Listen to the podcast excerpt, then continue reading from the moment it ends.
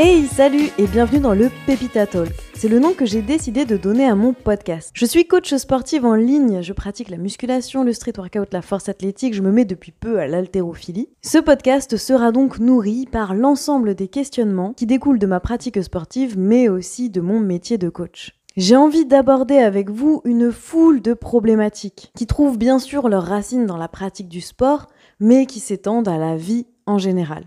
Ainsi que vous pratiquiez un sport, une discipline sportive ou non, vous pourrez peut-être tirer quelque chose de l'écoute attentive de ce podcast. Si vous souhaitez plus de peps, ou même si vous souhaitez échanger avec moi au sujet de ce podcast et me faire part de vos réflexions sur les différents thèmes que nous verrons, je vous invite à me rejoindre sur Instagram, PepitaFit. Pour l'heure, je vous souhaite une bonne écoute et j'espère que vous passerez un bon moment.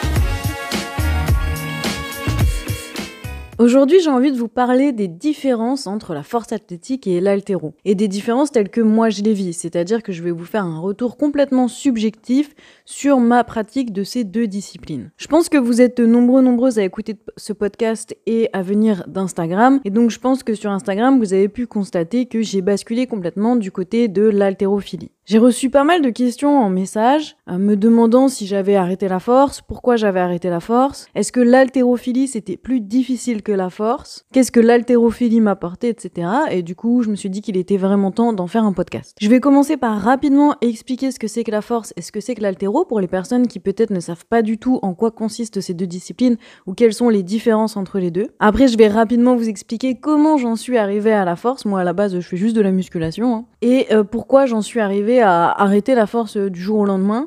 Euh, en tombant amoureuse de l'haltérophilie en fait. Avant de rentrer dans le vif du sujet, je voudrais dire une chose extrêmement importante à mon sens. Il n'y a pas de sport supérieur à un autre. Il y a du sport que vous faites parce que vous aimez ça. Tant que vous aimez ça, vous êtes légitime de pratiquer votre sport et votre sport est légitime d'exister pour vous. Donc voilà, c'est pas parce que moi là dans ce podcast, je pense que je vais pas mal saucer l'haltérophilie, euh, que euh, la force n'a plus aucun intérêt, ni euh, aucun mérite, ni rien du tout, ou que je vais considérer que l'haltérophilie c'est le sport ultime et que tout le reste ne vaut rien. Il s'agit juste pour moi ici de vous faire part de mon expérience, qui n'a aucune autre valeur que celle d'un avis subjectif sur une pratique. Si je me sens euh, obligée, on va dire, de préciser ça, c'est parce qu'en fait, vous le savez peut-être pas, mais il y a vraiment une espèce d'énorme bagarre entre la force et l'altéro. Faut avouer que c'est surtout l'altéro qui m'est cher à la force. Et en fait, euh, on entend beaucoup d'altéro dire que euh, les forceux, forceuses, donc je vais dire les forcereuses pour euh, avoir un mot inclusif pour désigner tout le monde, donc euh, que les forcereuses en fait ne savent pas squatter, euh, font du cinéma, du cirque, c'est la comédie. Voilà, il y a beaucoup d'altéros qui disent que la force c'est un peu, c'est un peu quand t'es nu dans un altéro, tu fais de la force en gros. Donc ça c'est pas mon discours, c'est le discours des altéros et c'est un petit peu la querelle entre la force et l'altéro. Donc j'y reviendrai après. On va commencer par expliquer ce que c'est que ces deux disciplines. Alors l'objectif en force que vous le pratiquiez en compétition ou en loisir, c'est de faire vos max, d'aller chercher la plus grosse charge possible sur les trois mouvements que sont le squat, le développé couché et le soulevé de terre, squat, bench, deadlift, SBD. En compétition, vous avez trois essais par mouvement et le but, c'est de soulever, tirer le plus lourd possible. Donc il y a un certain nombre de règles qui valident ou invalident un mouvement, un essai. Vous pouvez d'ailleurs trouver une story à la une sur mon Insta euh, que j'ai appelée arbitrage parce qu'en fait j'ai passé mon arbitrage en force, donc je suis arbitre en force. Et euh, du coup, ben j'ai partagé tout ça en story et j'en ai fait une story à la une si vous voulez voir les règles. C'est très intéressant de les connaître, que ce soit pour soi-même en tant que pratiquant, pratiquante loisir ou en tant qu'athlète de compétition, en tant que coach, et puis en tant qu'arbitre, c'est toujours bien de savoir comment arbitrer. En altéro, il y a deux mouvements et non pas trois, donc il y a l'arraché ou le snatch et l'épaulé jeté ou le clean and jerk. Dans les deux cas, on se retrouve avec une barre au-dessus de la tête, donc c'est quand même assez flippant. Enfin, c'est assez flippant, disons qu'il y a un, enjeu, en fait, un, véritable enjeu mental que de passer sous une barre. Il suffit pas juste de tirer ou de pousser, mais vraiment euh, bah, de réussir à passer sous la barre, et c'est vraiment très très puissant ce qu'on peut vivre en passant sous la barre. Bon, j'y reviendrai après. Donc, il y a euh, l'arraché et l'épaulé jeté, comme je viens de vous le dire. Et en compétition, comme pour la force, il s'agit de faire son max sur les deux mouvements. On a aussi trois essais. Mais la manière dont sont organisées les compétitions d'altéro fait en fait qu'il y a plus d'enjeux dans les matchs. Il y a beaucoup plus de suspense, beaucoup plus de tension. C'est en fait euh, plus difficile de gérer un match en altéro que de gérer un match en force. Maintenant que la distinction est rapidement faite entre les deux disciplines, euh, vous allez peut-être vous dire, ok, mais euh, du coup, à part qu'il faut faire son max sur chacun des mouvements dans les deux cas, comme c'est pas les mêmes mouvements, pourquoi on vient comparer la force et l'altéro? En quoi c'est comparable? On pourrait se dire, euh, c'est comme si on comparait euh, du ski et de la danse classique. Ça n'a rien à voir, c'est pas les mêmes sports. Donc euh, pourquoi on parle de force et d'altéro? Pourquoi chacun reste pas dans son coin à faire ses bagues tranquillement? Eh bien, en réalité, ce sont pas des sports si différents. En tous les cas, il y a pas mal de points communs. Et je pense que euh, personne ne sera en désaccord ni offusqué si je dis que ce que les altéros font, les forces heureuses ne sont pas capables de le faire, à moins d'avoir euh, fait de l'altéro. En revanche, ce que les forces heureuses font, les altéros sont capables de le faire. Euh, voilà, je veux offusquer personne, j'essaie d'exposer des faits et, on s'en fout, hein, c'est pas grave si c'est pas réciproque. En fait, il y a euh, des mouvements communs. Par exemple, euh, en altéro, il faut savoir squatter pour pouvoir faire de l'arraché et de l'épaulé. Et le squat, ben, c'est l'un des mouvements en force. Sauf que l'altéro, le squat, ça va être un mouvement d'assistance, en, quelque sorte, qui va permettre de renforcer l'arraché et l'épaulé jeté. C'est donc pas le mouvement principal. Donc dès lors qu'un altéro se met à faire du squat un mouvement principal, forcément tout de suite, euh, un, une altéro peut monter en charge très vite. Alors que à l'inverse, c'est pas parce qu'on sait squatter qu'on saura épauler une barre. Donc on peut dire que ça c'est un premier argument pour expliquer qu'on peut bel et bien comparer, parler de ces deux disciplines en même temps. Et puis j'ajouterais que à mon sens, mais vous avez le droit d'être en désaccord, on peut mettre dans un même panier toutes les disciplines qui vont être liées à la pratique de la musculation. Et donc j'entends par là euh, le street workout, que je ne sais toujours pas prononcer correctement, surtout dans sa partie euh, street lifting, parce que je trouve que le freestyle en street, c'est un peu à part. Donc euh, on peut à mon sens voilà comparer le street workout, le set and rep, le street lifting, avec euh, la musculation euh, tout simplement dans le but de prendre du muscle, de faire des exercices qui permettent de développer son physique et ses performances. On peut aussi mettre dans le même panier du coup la force, l'altéro et je dirais même le bodybuilding qui est du coup la pratique de la musculation en compétition pour apporter son meilleur physique euh, sur scène avec des critères. Il faut que son physique corresponde à certains critères selon la catégorie dans laquelle on concourt. En fait, dans la mesure où il y a des enjeux communs dans ces différentes pratiques, des exercices communs, une recherche de performance et de dépassement de soi commune, je considère qu'on peut bel et bien en parler ensemble et les comparer. Voilà, maintenant ça a l'intérêt que ça a euh, dans le cadre des questions qu'on m'a posées. Du coup, moi, dans ma vie, j'ai fait pas mal de sport et puis un jour, je suis arrivée à la musculation. Je vous passe les détails de comment je suis arrivée à la musculation, peut-être ça fera l'objet d'un autre podcast. En tous les cas, voilà, un jour, je suis arrivée à la muscu et j'ai trouvé ça vraiment très très cool parce qu'il y avait enfin un lieu où je pouvais euh, devenir forte me rendre compte de mes capacités. Je trouvais que c'était un sport qui me valorisait, qui me qui renforçait mon estime de moi-même et qui augmentait ma confiance en moi. Mais je trouvais aussi que les représentations qu'on avait des femmes qui pratiquaient la muscu étaient malheureusement très genrées et très euh, limitantes. C'est-à-dire que sur Instagram, on voit beaucoup euh, de femmes qui soulèvent pas très lourd, qui veulent correspondre aux injonctions sociales que sont d'avoir euh, des grosses fesses, des cuisses fines, une taille fine un ventre plat, pas trop musclé du haut du corps. Et du coup, on voit pas souvent des femmes faire des grosses tractions lestées, des pompes, travailler aux anneaux.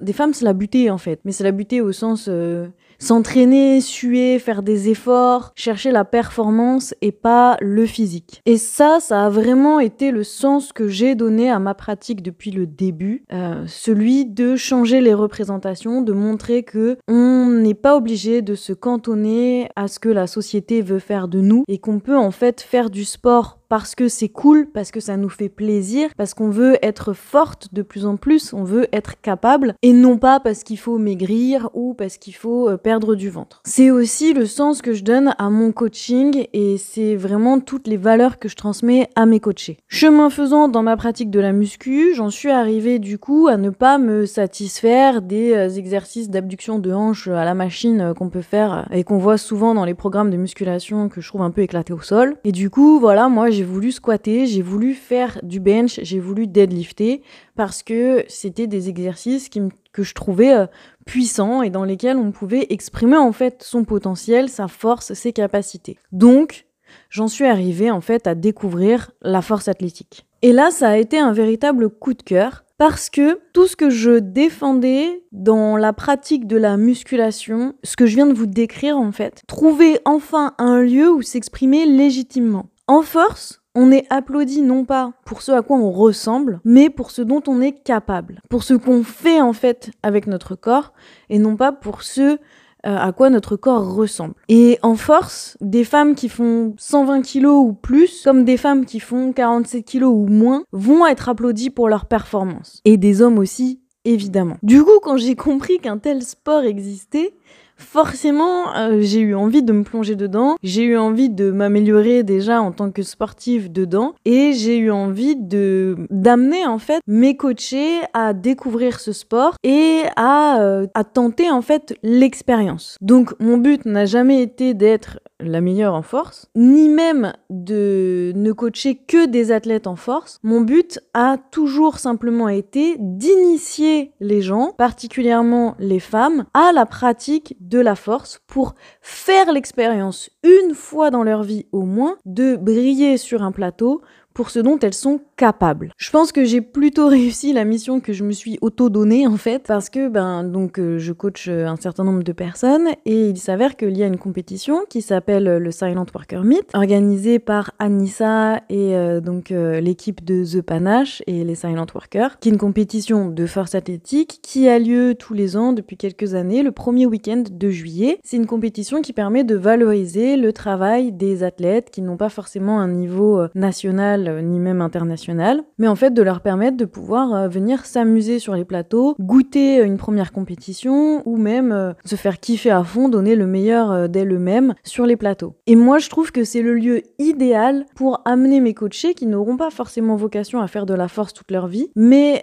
qui ont vocation à se découvrir et à hum, faire cette expérience d'être une fois sur les plateaux et d'être fort forte au moins une fois sur les plateaux. Mais voilà, je trouve que c'est vraiment un super endroit pour faire ça. Et donc cet été, si tout se passe bien, selon si personne se blesse, si tout le monde peut continuer à s'entraîner correctement, etc., je devrais pouvoir amener entre 8 et 10 coachés de mon équipe sur les plateaux pour euh, ben, kiffer en fait, passer un moment incroyable et faire euh, leur meilleur perf le jour J et vivre leur meilleure vie. Et à côté de ça, évidemment, mon but c'est pas de convertir tout le monde à la force, pas du tout. Et donc je coach aussi des personnes qui n'iront jamais sur les plateaux parce que ça leur parle pas, parce que ces personnes n'en ont pas envie. Il y a aucun souci, on peut complètement s'amuser en muscu, euh, s'amuser de plein de façons en fait. Mais voilà, c'est simplement pour expliquer comment moi j'en suis arrivée à la force et quel sens ça a et ça a eu pour moi à un moment donné dans ma pratique et dans mon travail que de faire de la force. Compte tenu de tout ce que je viens de vous dire, vous allez peut-être trouver ça un peu bizarre que du coup je me sois mise à l'haltérophilie. Mais en fait, tout s'éclaire dès l'instant où on comprend pourquoi? En fait, vers juillet-août 2021, j'ai pas trop de notion du temps, donc désolé si la donnée est fausse, on est arrivé, enfin on s'est inscrite avec ma meilleure pote Iso dans une salle d'altéro et de force, une vraie salle en fait euh, de compétition avec euh, des compétiteuristes, euh, avec voilà des gens qui sont pas là pour tricoter des bonnets pour les lapins,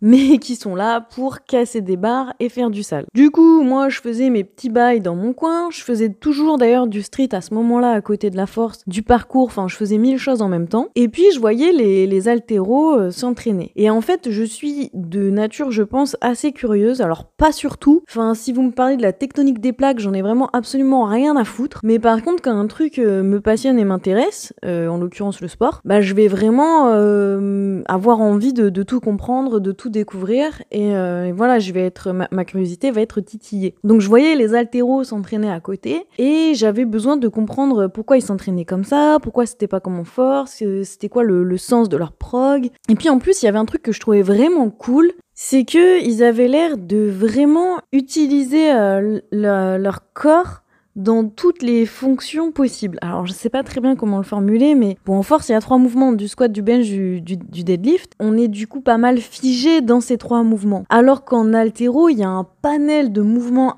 incroyable et il y a beaucoup de renforcement musculaire euh, derrière. La manière dont les haltéros s'entraînaient m'intéressait et me parlait beaucoup. Et puis bon, bah chemin faisant, je suis devenue pote avec les haltéros et euh, j'ai pu vraiment discuter avec eux, bah, en l'occurrence a que des mecs, donc je vais dire eux, de euh, ce qu'ils faisaient et pourquoi ils le faisaient et comment ils le faisaient. Et en fait, ce que j'ai découvert, c'est qu'il y avait vraiment une bagarre entre la force et l'haltéro. Et du coup, j'entendais les haltéros, alors que ce soit à la salle ou partout sur Instagram, etc., parce après j'ai été suivre des altéros, j'ai regardé ce qui, ce qui se faisait en haltérophilie, je me suis renseignée euh, à l'extérieur de la salle sur la question en fait, et du coup, où que j'aille et quoi que je regarde, je voyais les altéros un peu taper sur les forces heureuses, en ayant plusieurs arguments que je vais vous énoncer ici, donc ce ne sont pas les miens, hein, ce sont les arguments que j'ai pu entendre de manière générale. Donc euh, déjà, ce que les altéros vont dire, c'est souvent que en fait, les... en force, il y a beaucoup de, de cirque, de cinéma, de commérage quand les gens vont euh, tirer sur les barres. En fait, en haltérophilie, il y a vraiment un enjeu de passer sous la barre. Et il faut vraiment dépasser cette peur et avoir envie de se faire mal. Alors, c'est pas la question c'est pas euh, est-ce que euh, no pain no gain etc pas du tout ça n'a rien à voir le truc c'est que faire de l'haltérophilie ça fait mal genre pour de vrai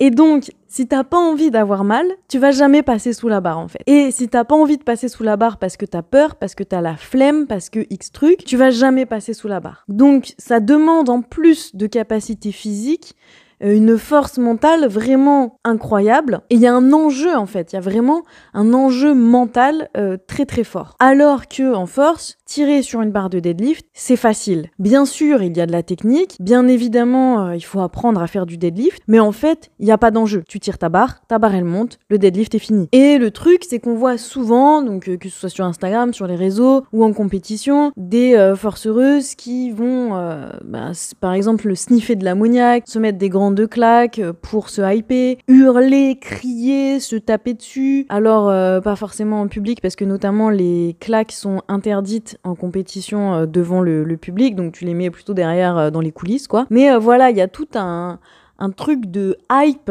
en fait en force où vraiment euh, voilà les, les forcereuses vont se hyper fort pour finalement simplement tirer sur une barre. Et du coup les altéros trouvent ça ridicule parce que ce que les altéros font en fait demande est beaucoup plus de d'énergie, de concentration. Il y a beaucoup plus d'enjeux encore une fois. Et euh, les altéros font tout ça en silence et, sans euh, sauter partout et courir partout. Donc c'est pour ça que euh, voilà les altéros se moquent des forces heureuses. Ensuite un autre argument va être celui de la de la technique et notamment sur le squat mais aussi sur le deadlift. en fait en force en squat on peut squatter on, peut squatter en barre haute ou en barre basse donc le high bar ou le low bar. Et la plupart des forces heureuses vont squatter en low bar parce qu'on y trouve un avantage. On est souvent plus fort, forte en low bar qu'en high bar. Et comme le but c'est d'être le la plus fort forte, et eh ben on va là où ça marche. L'amplitude d'un squat de force ne va pas non plus être la même amplitude qu'un squat d'altéro, parce que là où en altéro il va falloir savoir squatter à tout, à tout grâce, euh, en force en fait il faut simplement casser la parallèle et avoir l'amplitude qui suffit à être validée en compétition. Donc on n'a pas besoin de descendre le cul au sol pour avoir un squat validé. Donc sur ces critères, les altéros vont souvent critiquer le squat des forcereuses parce qu'il va manquer de verticalité pour euh, au regard euh, d'un altéro, d'amplitude et souvent la technique va être euh, un peu disgracieuse on va dire. Ensuite, il y a encore un argument que j'ai pu entendre ou voir, c'est celui de alors des personnes qui ont commencé par l'haltérophilie par l'haltérophilie, pardon, puis qui ont basculé vers la force. Et en fait, euh, lorsque des anciens, anciennes haltéros vont faire de la force, les haltéros vont dire que c'est parce que l'haltéro était trop dur que du coup la personne a basculé vers la force parce que la force c'est plus facile que l'haltéro. Enfin, un dernier argument, parce que je vais pas faire la liste de tous les, de tous les arguments non plus, puis je les ai plus en tête là, mais un dernier argument qui m'a marqué, c'est celui de la technique, où en fait euh, les haltéros vont dire que en force, il y a pas besoin d'avoir de la technique, que la force c'est facile, euh, le squat c'est assis debout, le deadlift tu tires et le bench tu pousses. Alors qu'en altéro, il y a une vraie technique. Alors la question maintenant c'est que penser de tout ça?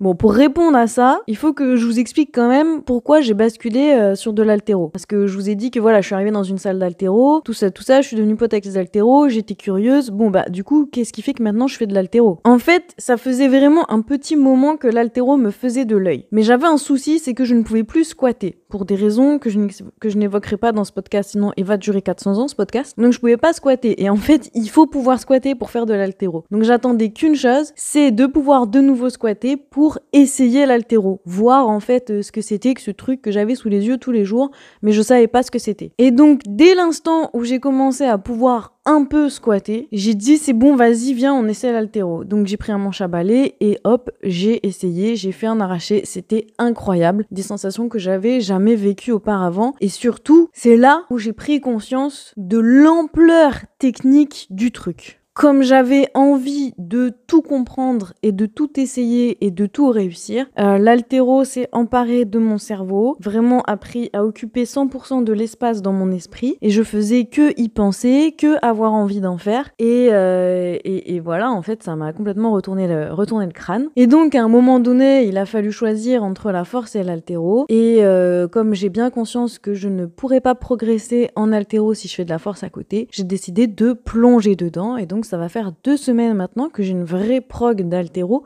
et que je vis ma meilleure vie. Donc je vais pouvoir vous expliquer, enfin vous faire un, point, mon retour en fait sur euh, ce que je pense de ces deux disciplines et ce qu'elles impliquent l'une et l'autre en termes de difficultés, de techniques. Voilà, est-ce que moi je trouve que les critiques que les altéros font à la force sont euh, justifiées, vraies ou pas? Du coup, je vais mettre fin au suspense tout de suite et je vais vous avouer que en fait, euh, ben je pense que les altéros ont raison.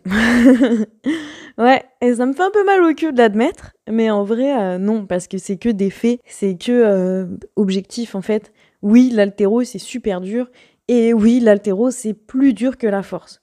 Maintenant, est-ce que c'est grave? Non. Est-ce que ça rend complètement illégitime ta propre pratique de la force? Non. Est-ce que ça euh, dévalorise ton amour et ta passion pour la force? Non. C'est juste que, euh, ben oui, si on doit comparer les deux, et si vous voulez choisir un sport en fonction de sa difficulté, eh bien n'allez pas faire de l'altéro parce que c'est vraiment extrêmement difficile. Genre vous prenez un truc difficile, mais c'est plus difficile que le truc difficile que vous avez pris. C'est ça l'altéro. Alors, qu'est-ce qui fait que c'est dur? Eh bien, quand j'ai découvert la force athlétique, j'ai découvert un panel de techniques sur le squat, le bench et le deadlift. M'a vraiment trop intéressé, ça m'a vraiment hypé parce que moi, j'aime euh, la difficulté, les problèmes, j'aime comprendre les trucs. Et euh, là, du coup, j'étais euh, devant tout un panel de techniques à appliquer pour optimiser son squat, optimiser son bench, ponter mieux, utiliser le leg drive, tirer correctement en deadlift sur le sumo, le tradi, etc. Bref, j'étais hypée par tout ce qui m'apparaissait comme mille règles techniques. Et en fait, il est vrai qu'il y a mille règles techniques, mille manières d'optimiser ces, lifts en force. Il est vrai que quand on fait du développé couché, on peut penser à mille choses pour l'améliorer. Tout ça, c'est vrai. Mais tout ça, ça sera toujours moins difficile que la technique en altéro. En fait, vous prenez la difficulté de la technique en force, vous la multipliez par 10 000,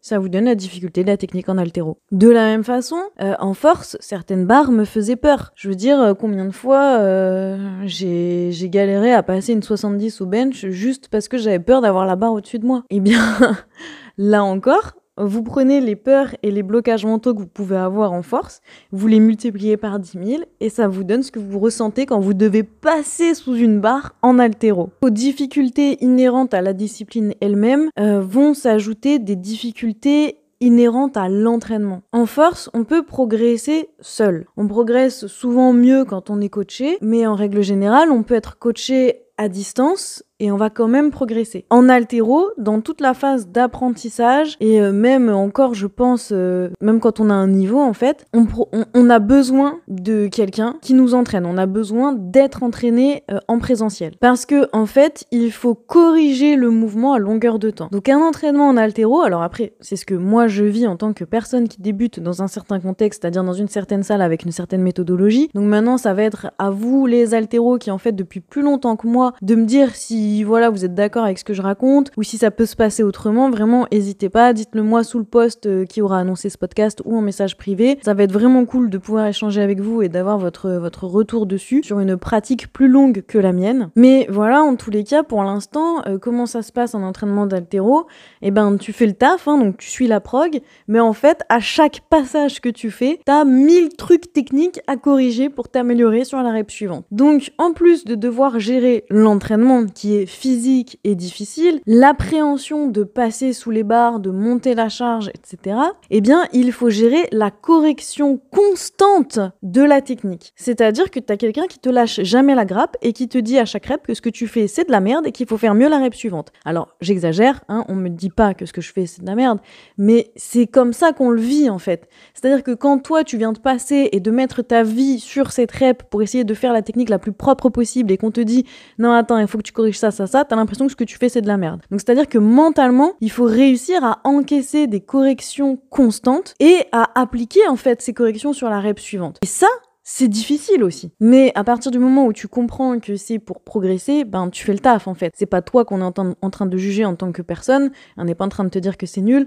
mais on est en train de te dire comment faire mieux. Et donc à ce moment-là, ben tu prends et, tu fais. Mais c'est aussi extrêmement fatigant mentalement parce qu'il y a un million de choses à penser, à comprendre, à visualiser dans son corps. Il faut réussir à se regarder faire le lift pendant qu'on lift et euh, en fait ça épuise, ça épuise vraiment l'haltérophilie, ça épuise à tous les niveaux. En somme, je dirais que toutes les qualités dont on a besoin pour progresser en musculation, en street, en force, euh, peu importe, eh bien, il faut les multiplier par 10 000 en altéro. C'est-à-dire que moi, je répète souvent, donc que ce soit sur Instagram ou à mes coachés, je répète souvent que la seule chose qui marche, c'est la patience, le travail, la rigueur, la régularité, la patience, le travail, la rigueur, la régularité. Et eh bien ça, fois 1000 pour l'altéro. Et il euh, y a un truc en plus en altéro, je trouve, c'est que en fait, finalement, c'est un sport extrêmement exigeant. On peut pas avoir la flemme en altéro. On peut pas ne pas avoir envie de se faire mal. On peut pas hum, laisser passer des faiblesses techniques. On peut pas se laisser aller. Du coup, ouais, Ouais, ouais, je dirais bien que l'altéro, c'est vraiment un sport difficile. Et euh, bah, du coup, moi, je kiffe ça parce que je sais pas pourquoi.